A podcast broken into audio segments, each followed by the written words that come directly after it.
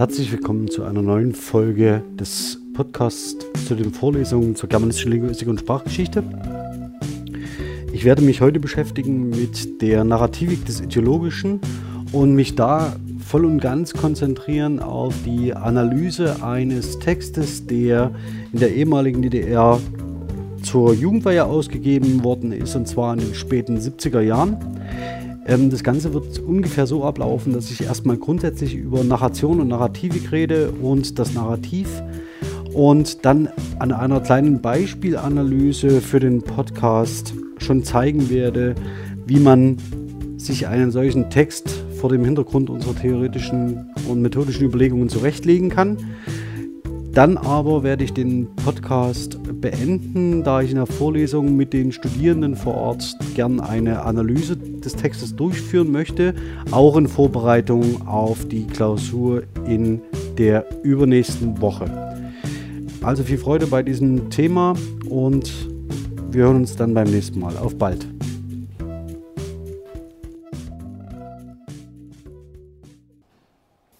Ja, herzlich willkommen, äh, meine Damen und Herren, zur Vorlesung äh, Diskurssemantik, Ideologie und Macht. In der letzten Vorlesung hatte ich mich beschäftigt mit dem Zusammenhang von Rede und Lied. Und ich würde ganz gern heute mit Ihnen überblenden zu einem übergreifenden Thema, nämlich der sogenannten Narrativik des Ideologischen. Gegenstand werden im Wesentlichen Texte sein, die Eigengeschichten aus der Perspektive einer Ideenlehre erzählen, als auch Geschichten, die über eine Ideologie erzählt werden, also in Metanarrationen, die Sie Geschichts aus Geschichtsschreibungen kennen. Und diese Eigendarstellung aus einer Perspektive der Ideenlehre als auch diese Darstellungen über spezifische Ideenlehren werden heute Thema sein im Zusammenhang von Narration und davon abzuheben ist der Begriff des Narrativs, der im Wesentlichen eine, oder sagen wir mal so, konzeptuell anschließt an das, was Hermanns nennte als den Versuch, kollektive Denk- und Deutungsmuster zu erschließen, die sich in verschiedenen Kontexten explizieren können. Zur Literatur vielleicht ganz kurz, auch hier wieder nur schlaglichtartig und exemplarisch. Bitte, wenn Sie Fragen wie diese behandeln wollen und ähm, analysieren wollen, orientieren Sie sich an den klassischen Einführungen in die Diskurslinguistik. Auf der einen Seite, auf der anderen Seite an den Einführungen in die Politolinguistik sei noch einmal empfohlen das Handbuch Sprache in Politik und Gesellschaft, 2017 herausgegeben von Kersten Sven Roth, Martin Wengeler und Alexander Ziem, also nicht von Marin Wengeler, sondern von Martin Wengeler. Ähm, und das, worauf ich Sie aktuell hinweisen möchte, ist ein kurzer Beitrag von Wolf Andreas Liebert im Sprachreport des Instituts für deutsche Sprache Mannheim, der sich mit totalen Ideologien auseinandergesetzt hat und vor allen Dingen die Beiträge zusammenführt, die sich im Bereich der Diskurslinguistik doch verstreut sind.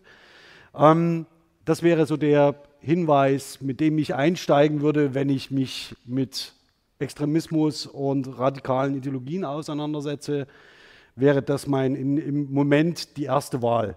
Das Schöne ist, ähm, diesen Beitrag finden Sie online frei zugänglich. Das heißt, Sie müssen den auch nicht ähm, separat und schwierig äh, versuchen zu bestellen oder zu erwerben, sondern äh, der Sprachreport erscheint als Open Access Publikation über die Publikationsserver des Instituts für deutsche Sprache Mannheim.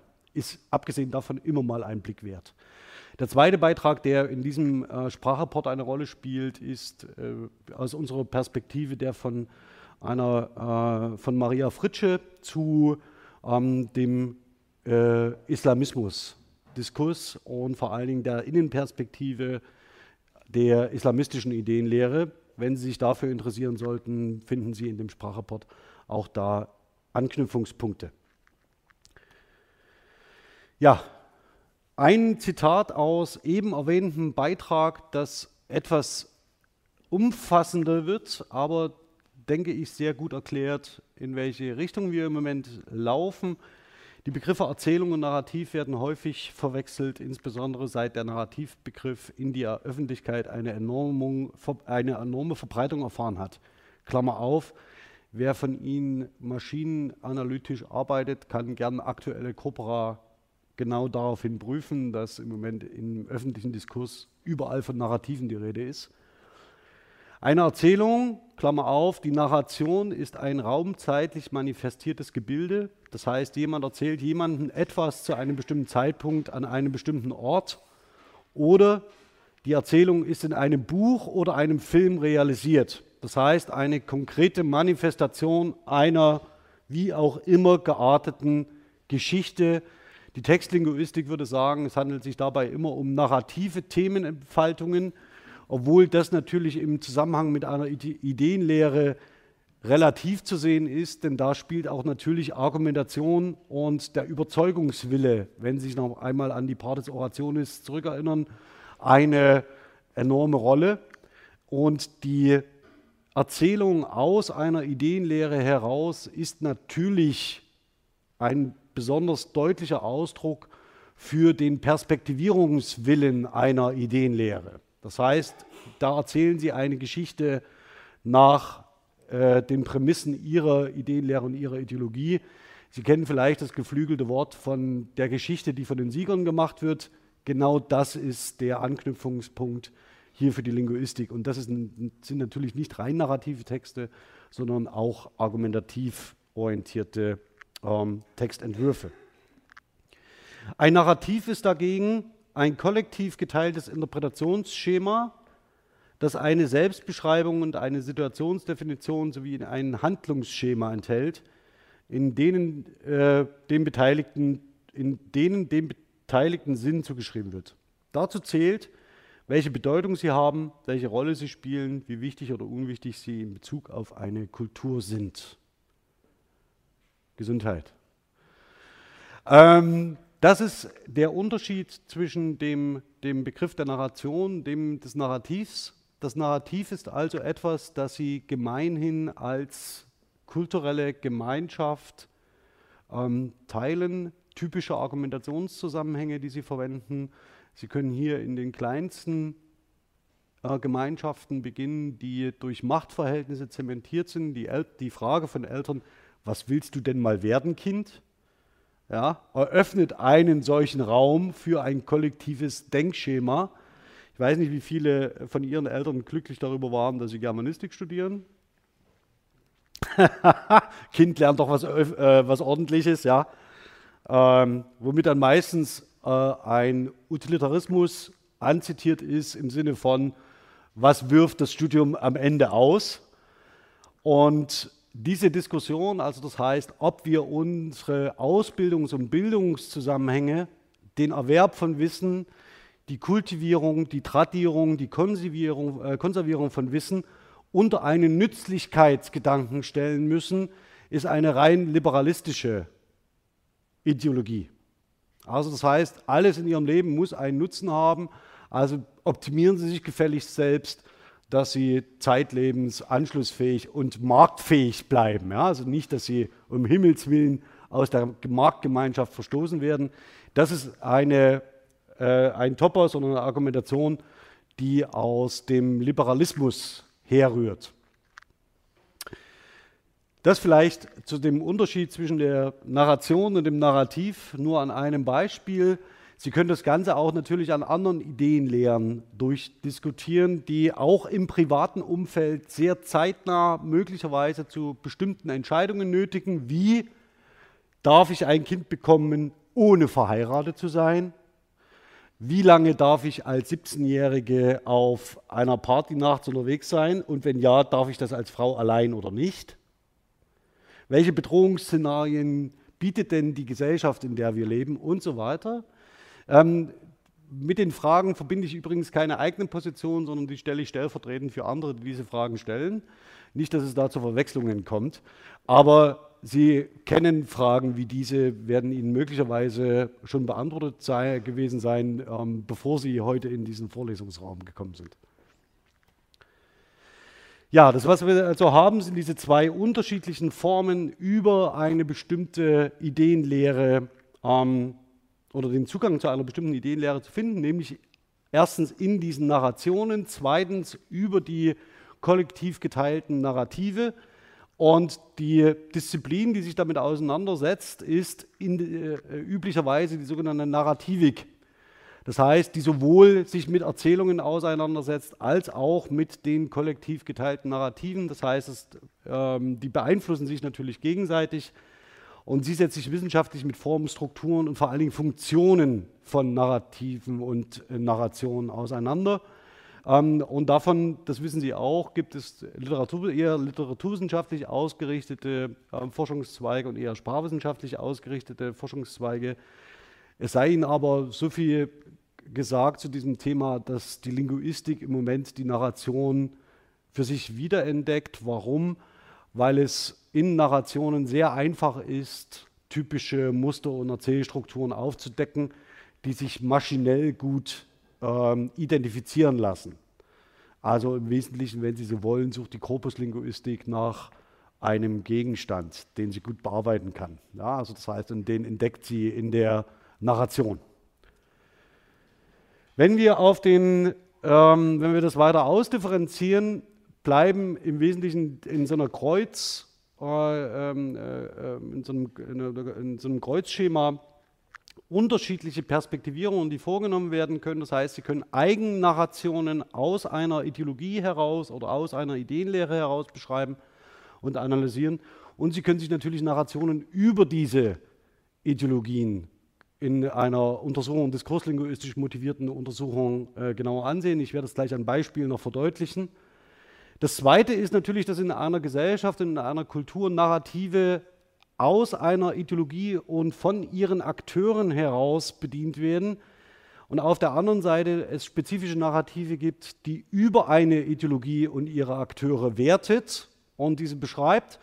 Wir sind hier sehr schnell in Zusammenhängen, die kulturelle Konfliktlagen andeuten. Ähm, das können Sie sich, äh, bevor ich an, äh, ein konkretes Beispiel gehe, sehr gut illustrieren an der gegenwärtigen Auseinandersetzung um die Fridays for Future Bewegung. Das wäre hier das typische Beispiel. Es gibt die eine Seite, die mit ihrem Narrativ ähm, den Untergang der, der Welt ähm, plakativ vor sich herträgt und die andere Seite, die in ihren Narrativen sagt, bisher ging es immer und das wird auch weitergehen. Und im Übrigen bin ich nur 70, werde ich nur 70 Jahre alt und nach mir die Sintflut.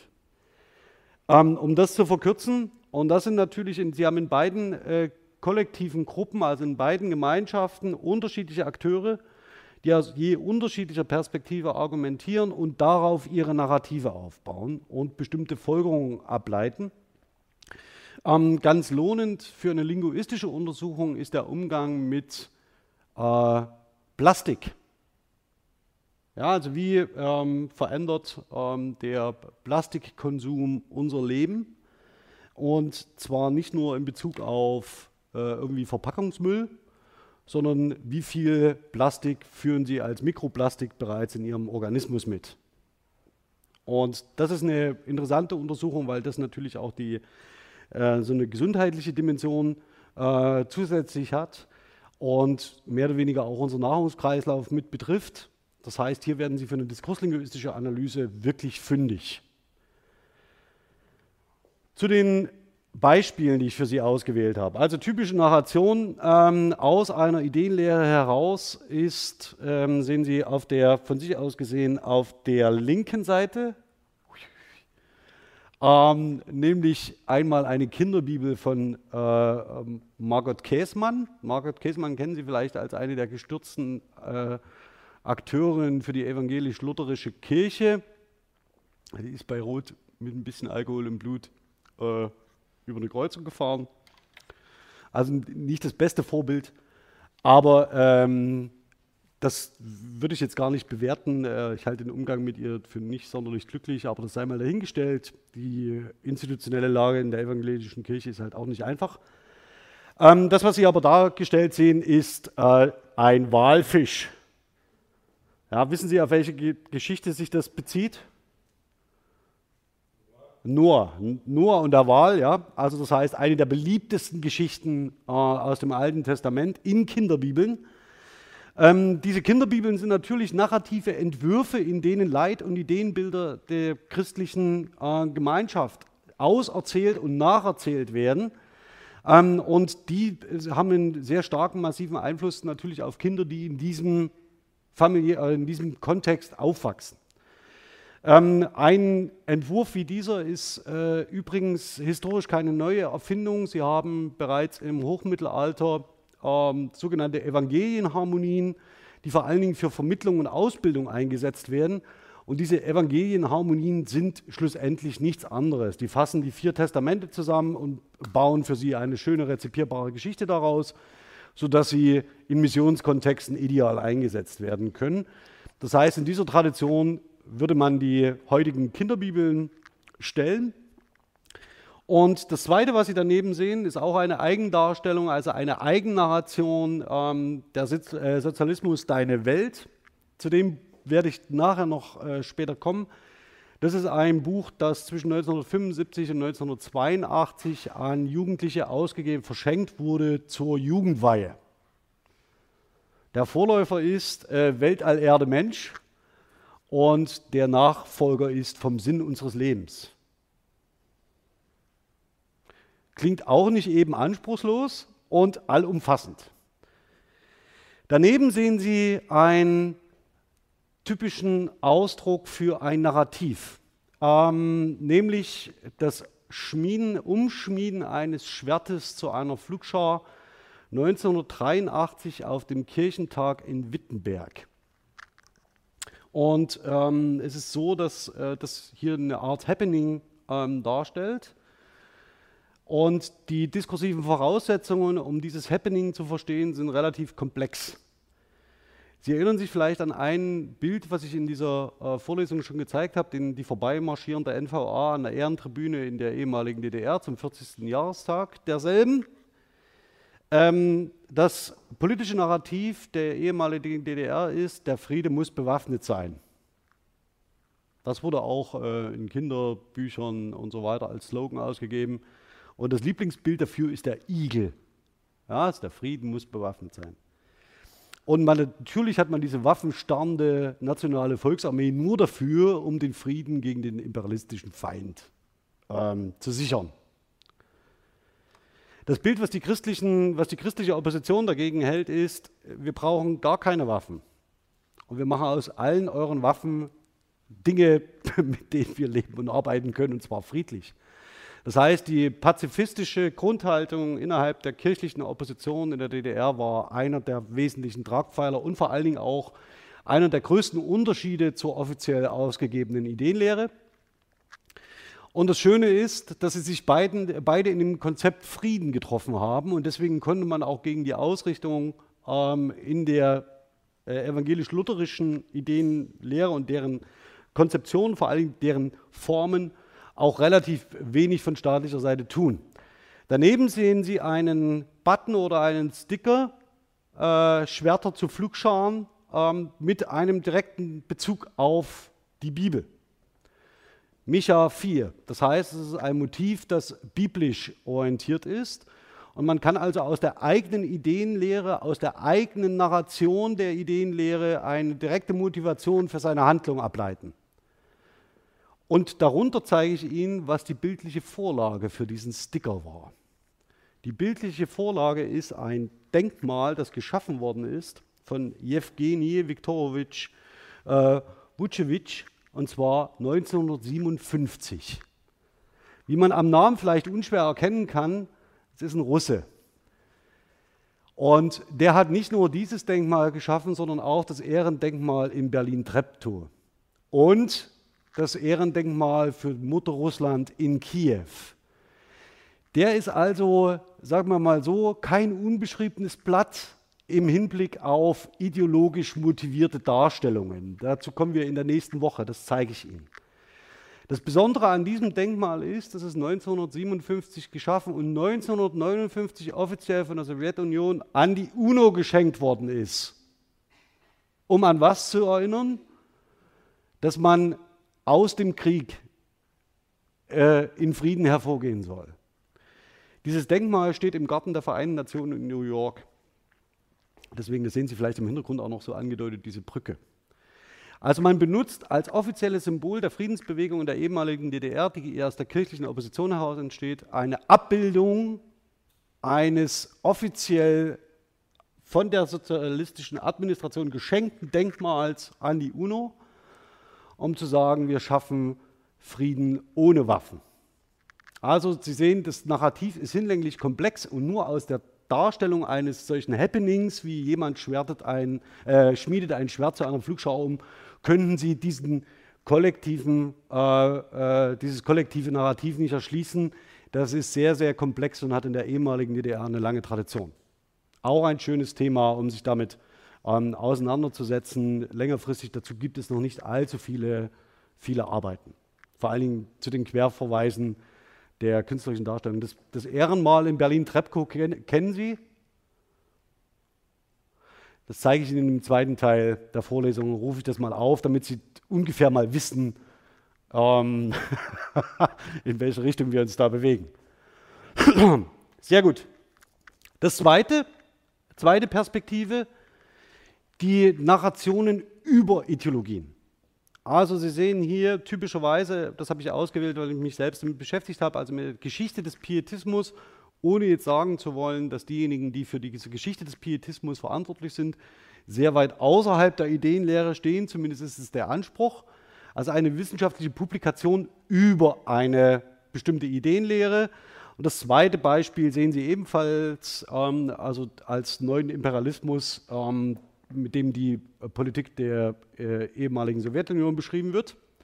Auch das ist natürlich, auch da haben Sie natürlich äh, damit zu rechnen, dass diese Narrationen über Ideologien nicht zwangsläufig wertfrei sind, ja, sondern sie haben, stehen selbst in bestimmten Ideenlehren und auch der Anspruch von wissenschaftlicher Beschreibungstiefe muss möglicherweise genau geprüft werden, wenn Sie Narrationen über Ideologien rezipieren. Das andere, sehen Sie hier, ist ein, der Umgang mit, also das heißt, von Narrativen über die Narrative einer anderen Ideenlehre, exemplarisch die Bücherverbrennung 1933 in Berlin also das nationalsozialistische Regime ging auf eine sehr spezifische Art und Weise mit den Narrativen ihrer ideologischen Gegner um und illustrieren das natürlich auch an dieser Stelle. Im Übrigen Bücherverbrennungen, das konnten nicht nur Nazis, sondern Bücherverbrennungen sind Teil jeder totalitären Diktatur. Also, falls Sie irgendwann mal zur ehemaligen DDR gefragt werden, 1955 fanden Bücherverbrennungen auch in der DDR statt, viel, in viel kleinerem Rahmen und sehr viel spontaner, aber nichtsdestotrotz, Menschen, die einer totalitären Ideenlehre anhängen, neigen dazu, das Wissen ihrer Gegner vernichten zu wollen. Also, sobald das erste Buch brennt, sehen Sie bitte zu, dass Sie Land gewinnen. Ja, also, wenn Sie nicht der, der Auffassung sind und wenn Sie der Auffassung sind, es sei gut, denken Sie vielleicht darüber nach, äh, ob sie da nicht schon in einer totalitären Ideenlehre gefangen sind. Ja, vielleicht, wo ganz platzieren wir diese Frage innerhalb dieser Vorlesung? Also es geht im Wesentlichen, was Sie natürlich daran sehen, Ideenlehren sind normative Gesellschaftsentwürfe und in diesen normativen Gesellschaftsentwürfen werden bestimmte Narrationen, bestimmte Narrative favorisiert, die diese normativen Gesellschaftsentwürfe stützen so wie Reden, so wie Lieder, so wie andere Inszenierungen. Und diese Narrationen dienen dazu, ähm, ein eigenes Geschichtsbewusstsein aufzubauen und vor allen Dingen bestimmte Entscheidungen, Entwicklungen zu rechtfertigen. Also sind Rechtfertigungsschriften, die die eigene Ideenlehre in einer wie auch immer gearteten, sozial entwickelten Gesellschaft rechtfertigen und legitimieren sollen. Deswegen sind sie auch gleichzeitig immer Ausdruck von Machtverhältnissen. Das heißt, Ideenlehren neigen immer dazu, in Inklusions- und Exklusionsmechanismen gegen sich gegenüber anderen Ideenlehren abzugrenzen und vor allen Dingen auch Hierarchien und Machtverhältnisse innerhalb einer Ideenlehre zu zementieren und zu beglaubigen. Erinnern Sie sich zurück an das also das Jugend, nee, das Liederbuch der Reichsjugend, in dem ganz klar eine Hierarchie zementiert ist, in dem man ähm, Adolf Hitler und Baldur von Schirach faktisch voranstellt. Sie werden heute sehen, dass das in dem Buch, das wir besprechen, nicht anders ist. Ähm, das nächste ist, dass sie diese Handlungen natürlich auch, diese Narrationen und Narrative in bestimmten rituellen Vollzügen platziert sind, um sie gesellschaftlich zu verankern und um diese Narrative immer wieder zu aktualisieren und auch die Narrationen zur Aufführung zu bringen. Und es sind ringsherum, auch das ist ähm, ähm, wiederum ein typisches Merkmal, sekundäre Symbolsysteme angelagert, die diese Narrationen unterstützen, bestimmte Bedeutungsaspekte übernehmen und vor allen Dingen diese Narrative, die kollektiv verankert sind, äh, stabilisieren und weitertragen. So, das zur Einstimmung.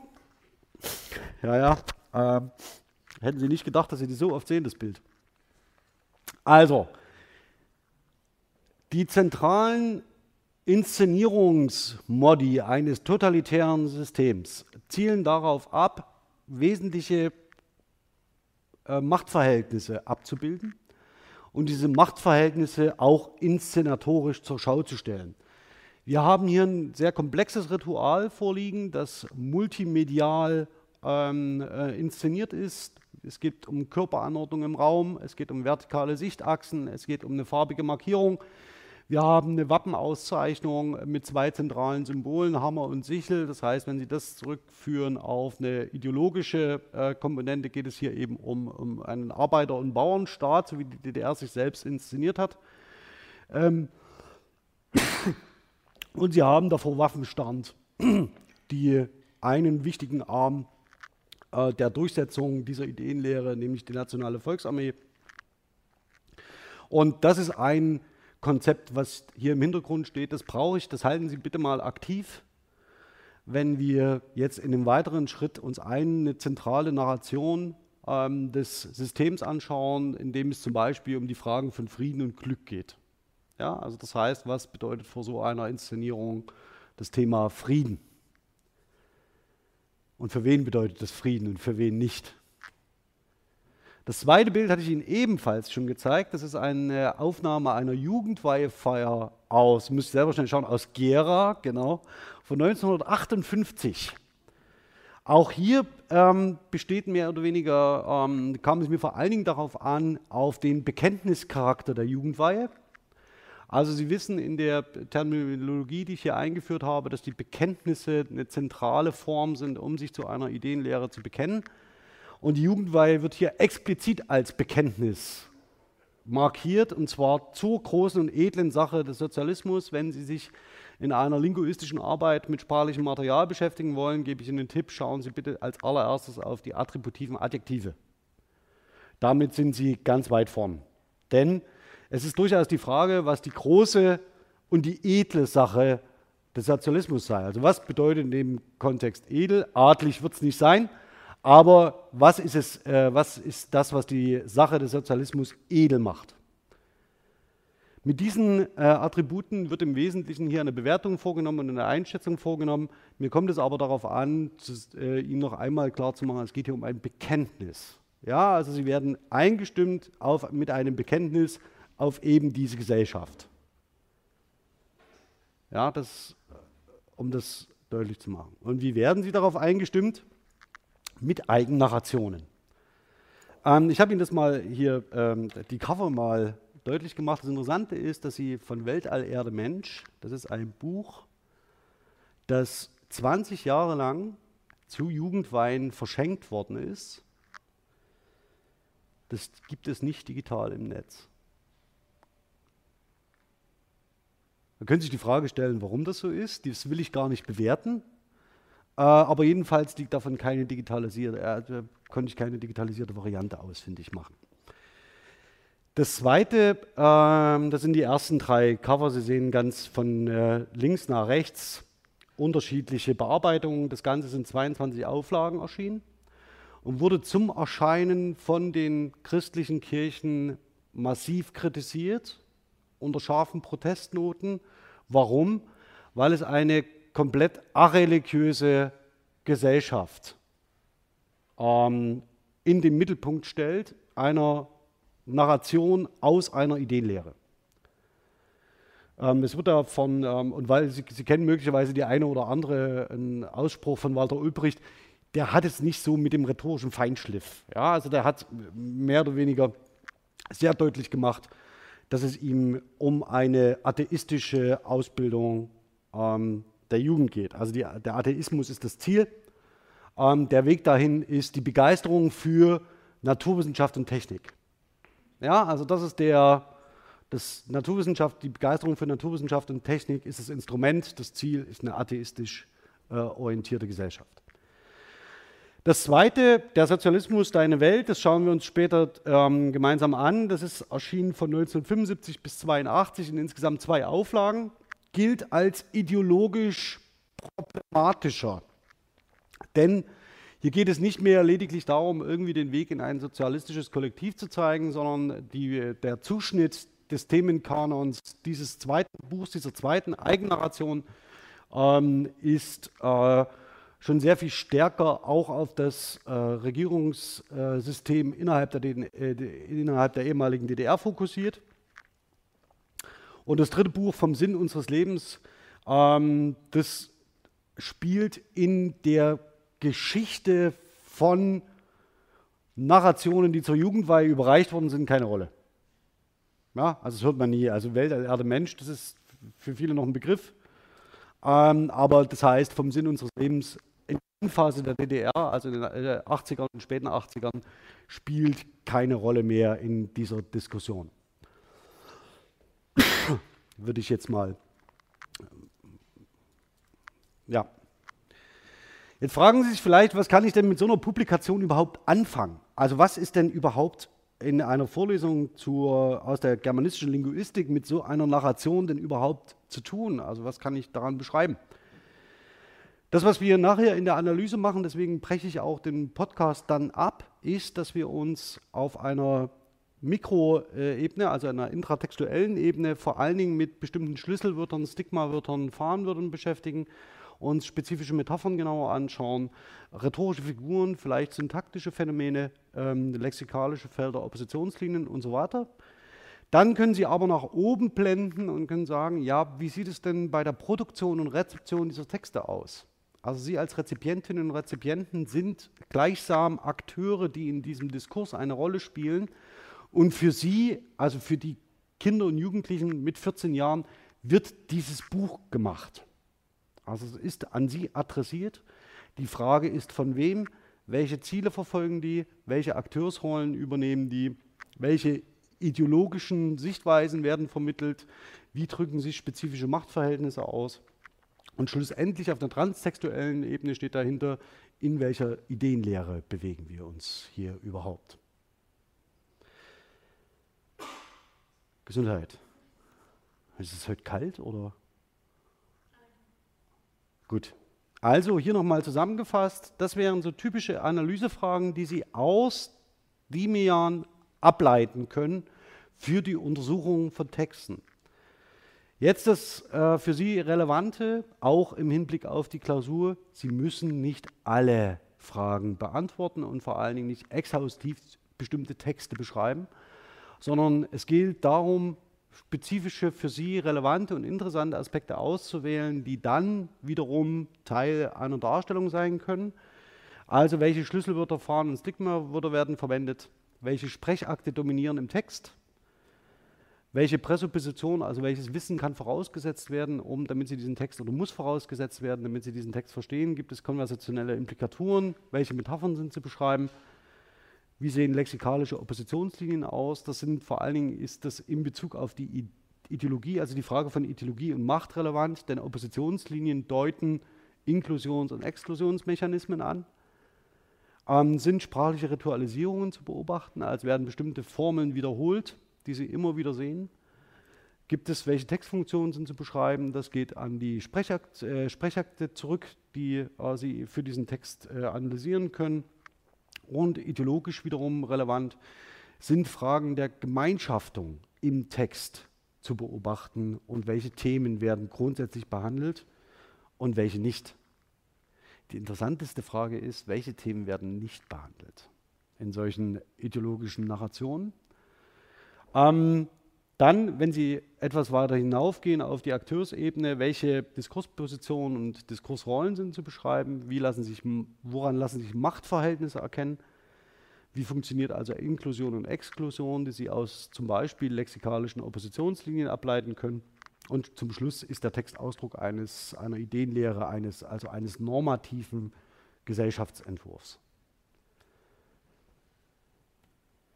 Ich würde jetzt mal ganz kurz hier beginnen mit ähm, der Einstimmung auf diesen Text. Sie sehen, was ich Sie bitten möchte, Sie sehen unter der Titelangabe eine URL. Diese URL verweist auf archive.org und unter dieser URL finden Sie die Erstausgabe von Der Sozialismus, deine Welt. Das ist das Cover, das Sie ganz oben rechts sehen. Ähm, darunter ist das Cover, das ist schon ein bisschen modisch aufgepeppt. Sie sehen auch mit den äh, modischen Accessoires der Blauhemden, ja, also der Freien Deutschen Jugend. Im Untergrund des Titels, ah, das sieht man in der Präsentation kaum, ich muss mal das Licht ausmachen. Licht, Licht, Licht, Saal vorn. So. So ist vielleicht besser, genau. Also glückliche Menschen, ähm, die Sie sonst nur von Kinderschokolade Ferraro-Grinsen kennen. Ja. Ähm, rechts daneben ist die Weltuhr auf dem Berliner Alexanderplatz, einer der ikonischen ähm, äh, oder eine der ikonischen architekturalen Verfestigungen des, der ehemaligen ähm, DDR. Also das heißt mit dem Fernsehturm der Weltuhr und so weiter, direkt vor dem, vor dem Roten Rathaus in Ostberlin. Und den Fernsehturm, also es gibt auch interessante Architektur, äh, sagen wir mal so, äh, interessante äh, Forschung zur Architektur, in, speziell in Ostberlin, Westberlin und Ostberlin einen Wettlauf um die höchsten Häuser ähm, geliefert haben. Zum Beispiel mit dem Springer Hochhaus oder den Gropiushäusern, ja, den Gropius-Siedlungen. Und schlussendlich hat Ostberlin mit dem Fernsehturm gewonnen. Ähm, also das heißt, das, kann man, das Ganze kann man auch noch aus einer ganz anderen Perspektive sich anschauen, aber die Weltuhr auf dem Alexanderplatz ist einer der ikonischen, äh, eines der ikonischen äh, symbolischen Systeme, die bestimmte Ideen lernen stützen. Der Karl-Marx-Kopf in äh, heute Chemnitz ist eine andere, ja, also die heißt, die wird auch gern eingeblendet. Und unten sehen Sie die bunte, gemischte Bevölkerung äh, des sozialistischen Kollektivs. Das heißt im Wesentlichen Soldaten, Polizei, FDJler und Frauen in roten Mänteln. Ja, Gitarre spielend und singend. Also um mal auf den Kontext des Liedes nochmal äh, äh, abzuheben, den wir in der letzten Woche beschrieben haben. Genau, herausgegeben ist das Ganze. Ach, auch das ist bereits ein äh, linguistischer Indikator, den Sie äh, untersuchen können vom Zentralen Ausschuss für Jugendweihe der Deutschen Demokratischen Republik. Ganz kurz dazu gesagt, wer das von Ihnen nicht kennt, es gab nichts anderes als zentrale Ausschüsse. Also es gab, äh, der, es, gibt, es ist keine pluralistische Gesellschaft gewesen, sondern Sie haben immer die Möglichkeit, sich mit der für Sie entscheidenden Stelle zu arrangieren. Wenn Ihnen das nicht gelungen ist, hatten Sie ein Problem, denn es gab nur eine. Und äh, wenn Sie sich dafür interessieren aus der Perspektive von Kulturschaffenden, empfehle ich Ihnen von Manfred Krug abgehauen, entweder zu lesen oder zu hören als Hörbuch. Da bekommen Sie ungefähr einen Eindruck davon, was, wie es mit diesen zentralen Ausschüssen auf sich hat. Zur Kapitelstruktur vielleicht ganz kurz, bevor wir da hineingehen. Es hat im Wesentlichen unterteilt sich in drei Kapitel. Unsere sozialistische Weltanschauung, der Kompass für dein Leben unser Jahrhundert, das Jahrhundert des Sozialismus und dein Platz im Sozialismus. Also eigentlich sehr schön für Sie schon mal das abgesteckt, wie Sie sich Ihr Leben vorzustellen haben und dürfen. Und ich möchte Sie schon mal ganz kurz darauf hinweisen, dass, worauf wir denn in der Textarbeit achten, nämlich ähm, die Frage, wer hier unser und wer hier dein ist. Also das heißt, wer gehört denn zu uns? Und wer gehört nicht dazu. Der Anspruch dieses uns, das hier formuliert wird, heißt alle, die hier mit uns leben. Nun ist es aber leider so, dass nicht alle, die hier mit uns lebten, irgendwie Teil der sozialistischen Weltanschauung sein wollten. Sie sehen auch hier als Begriff Weltanschauung schon, dass diese Terminus Weltanschauung sehr nah an das geht, was wir als Ideenlehre konzipieren. Das heißt, der erste Platz in diesem Buch ist unsere Ideenlehre für dich präsentiert. Ja, das heißt, das ist auch ein, eine Appellstruktur, die dahinter liegt. Ja. Und Sie können sehr wohl entscheiden dann als äh, Jugendliche, ob Sie Teil dieser Weltanschauung sein wollen oder nicht. Das ist gleich das Zweite und das ist eine schöne Metapher, der Kompass für dein Leben. Ja, also als eine Orientierungshilfe für ähm, die, das Leben in dem, äh, den Begriff sage ich noch nicht, also das Leben in der Gemeinschaft. Das Zweite, was Sie sehen, ist äh, unter diesen, dieser Hauptkapitelstruktur sind Unterkapitel, die diese Hauptkapitel ordnen. Das erste ist, du hast ja ein Ziel vor den Augen und die Welt verändern, verändern wir mit einer sehr eigenwilligen ähm, Satzliedstellung. Und du hast ja ein Ziel vor den Augen, ist ein Liedtitel. Also das heißt, es ist eines dieser ähm, rituellen Elemente, die hier als eine Überschrift in diesen, diese Narration Eingang finden, von denen ich aber meine sagen zu können, das Lied ist nicht gut. Also das heißt, sie können es schlecht memorieren und das wiederum bedeutet, dass sie ähm, es höchstwahrscheinlich auch nicht singen. Also es wird nicht zum Kernbestand ihrer, ihres eigenen Haushalts an rituellen, an rituellem Wissen und werden können. Nichtsdestotrotz, ähm, ich hoffe mal, dass es jetzt funktioniert, würde ich Ihnen das jetzt mal vorspielen. Es ist wirklich nicht, es ist öde.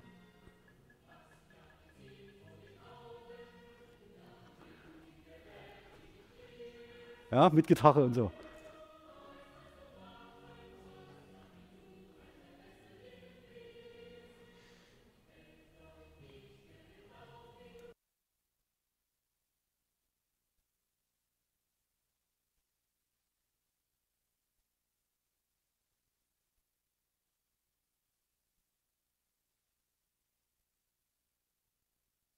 Ich, äh, ja. Okay, die Liebe zur Sonne, das ist natürlich, ähm, auch das ist ein Thema, also die Sonne in äh, den rituellen Vollzügen, das würde, äh, würde mal den, den einen oder anderen Blick, wäre das wert. Aber das wollte ich Ihnen nur zeigen, also das heißt, dass wir eine direkte Übernahme eines Zitats haben aus einem Lied in diese Narration. Ähm, das zweite, unser Jahrhundert, das Jahrhundert des Sozialismus, ist natürlich eine relativ starke Setzung, denn in diesem 20. Jahrhundert ist noch eine Menge mehr passiert, außer Sozialismus. Und auch das ist wiederum schon die Abgrenzung der Ideenlehre gegenüber anderen. Also das heißt, hier werden Sie relativ schnell äh, darauf geeicht, ähm, in diesem Text, der im Wesentlichen nicht persuasiv alle jungen Menschen der ehemaligen DDR zu äh, gläubigen Angehörigen ähm, einer Weltanschauung gemacht hat. Aber Sie sehen hier, dass wir ähm, die Inklusions- und äh, Exklusionsmechanismen schon in den Überschriften finden. Also es geht im Wesentlichen darum, wir haben einen Ausschluss anderer Ideenlehren und es wird mit einer Setzung, also mit einer Deklaration, unser Jahrhundert, das ist das Jahrhundert des Sozialismus, ähm, ganz klar gemacht, wo man sich selbst positioniert. Das nächste, das Sie sehen, äh, man befindet sich in, einer, in einem Kampfszenario, also der Kampf um den Sozialismus. Und äh, Sozialismus, äh, äh, das ist äh, eine sehr starke Setzung, die vor allen Dingen, ich mache nochmal ganz kurz zurück, irgendwie mit dieser Vorstellung korrespondiert. Ja, also das heißt, der Frieden, es geht nicht nur um Friedenssicherung, sondern es geht um aktive Durchsetzung des Sozialismus und Kommunismus. Ähm, und zum Schluss nochmal, ähm, also man könnte darüber nachdenken, ob Kampf ein Hochwertwort ist in, einer, in dieser Ideenlehre. Das nächste, Sozialismus und Kommunismus, Glück und Zukunft der Menschheit. Ja, also das heißt, mit Glück und Zukunft spricht man zwei relativ starke Konzepte an. Wir hatten an anderer Stelle schon über sogenannte leere Signifikanten gesprochen. Das Ganze lässt sich natürlich entsprechend anreichern und wird hier im Kontext natürlich entsprechend zu interpretieren sein, nämlich man könnte sich die Frage stellen, was bedeutet Glück in einer Gesellschaft, die unter der sozialistischen Weltanschauung lebt. Und das letzte für die antiimperialistische Solidarität. Hier ist die Exklusion bereits wortbildnerisch im Begriff eingeschrieben. Das heißt, die Unterstellung, dass alle anderen außerhalb des sozialistischen Staatenverbundes Imperialisten seien, das ist eine ideologische Setzung und eine Bewertung, ja, alle anderen sind Imperialisten. Heißt, dass man sich schon durch die Begriffsbildung von ihnen absetzt, indem man sagt, wir sind anti-imperialistisch, also gegen imperialistisch. Und das ist eine, ein zentrales Wort, ein Fahnenwort für zumindest die Auslegung der Ideenlehre in der ehemaligen DDR. Also das heißt, die, die, die Berliner Mauer ist der antiimperialistische Schutzwall und so weiter, die natürlich auch in anderen Kontexten in die, offizielle, die offiziellen Sprachgebräuche eingeht. Das letzte ist dein Platz im Sozialismus, also das heißt die Vorstellung davon, wo Sie sich in dem ganzen System einzuordnen und einzugliedern haben. Auch das ist natürlich vor dem Hintergrund des Machtbegriffes, den wir hier in der Vorlesung entworfen, entwickelt und diskutiert haben, das zentral entscheidende Element. Das heißt, Sie haben hier eine ideologisch motivierte Narration vorliegen, die Ihnen Ihren Platz im System zuweist. Also Fragen wie du und die Macht. Hier geht es, äh, wird das Ganze leicht eigenwillig bezeichnet. Hier geht es im Wesentlichen um die Beteiligung an Entscheidungsfindungen im politischen Raum. Und das finde ich eine sehr starke Überschrift. Ich würde es vielleicht weniger ähm, äh, offensiv ähm, äh, betiteln. Das nächste ist du und die Arbeit. Ja? Fragen Sie sich mal, mit, was mit Menschen passierte, die keine Lust hatten zu arbeiten in der ehemaligen DDR.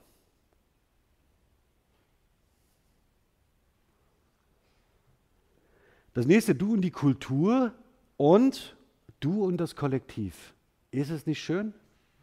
Ja, ihr Platz in der Gemeinschaft. Die, der Kollektivbegriff ist übrigens sehr negativ besetzt. Ähm, den sollten Sie immer, wenn Sie ihn hören, vermeiden. Also nicht aktiv weitertragen, den sollten Sie vermeiden. Ähm, zuletzt, glaube ich, wurde das prominent in Star Trek oder sieben oder acht.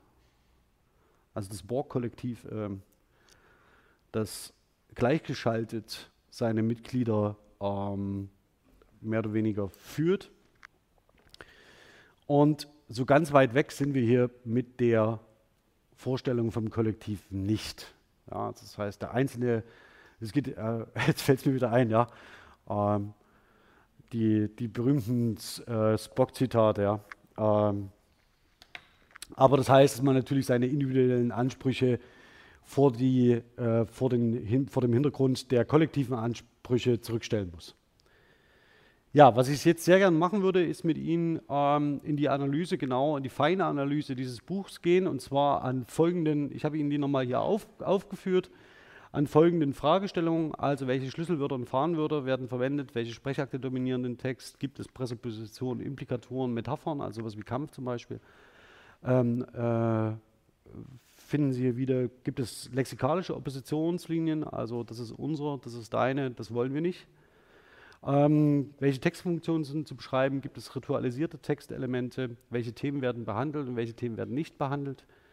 Ähm, wie wird Vergemeinschaftung konzeptualisiert? Also der Kollektivhinweis ist schon mal ein relativ starker, ähm, wie man sich Gemeinschaft in ein unter der sozialistischen Weltanschauung vorstellt. Wie werden Machtverhältnisse überhaupt sichtbar? Und ähm, inwieweit lässt sich hier von einem normativen Gesellschaftsentwurf sprechen, in dem ähm, bestimmte Regeln, Werte und Normen vorgeschrieben und vor allem gelebt werden sollen. Ja, an der Stelle würde ich jetzt den, den Screencast abbrechen und mit Ihnen ganz gern in die Diskussion gehen, vor allen Dingen in die Diskussion dieses Textes, den ich auch gleich aufrufe für diejenigen, die von Ihnen keine Technik heute dabei haben. Wir müssten uns nur darauf einigen, an welcher Stelle wir dann einhaken. Ich bitte gleichzeitig noch zu berücksichtigen, dass, weil das Thema der nächsten Woche, vor sein, äh, nächsten Woche sein wird, dass ich Text-Bild-Beziehungen heute explizit ausspare. Das würde ich mir sehr gerne nächste Woche mit Ihnen anschauen, wenn Sie dann in der Beschreibung jetzt dieses Textes oder in der, ähm, äh, in der gemeinsamen Analyse von Textauszügen dennoch über das ein oder andere Bild stolpern, können wir das natürlich auch heute diskutieren. Gut, jetzt schalte ich den Screen ab und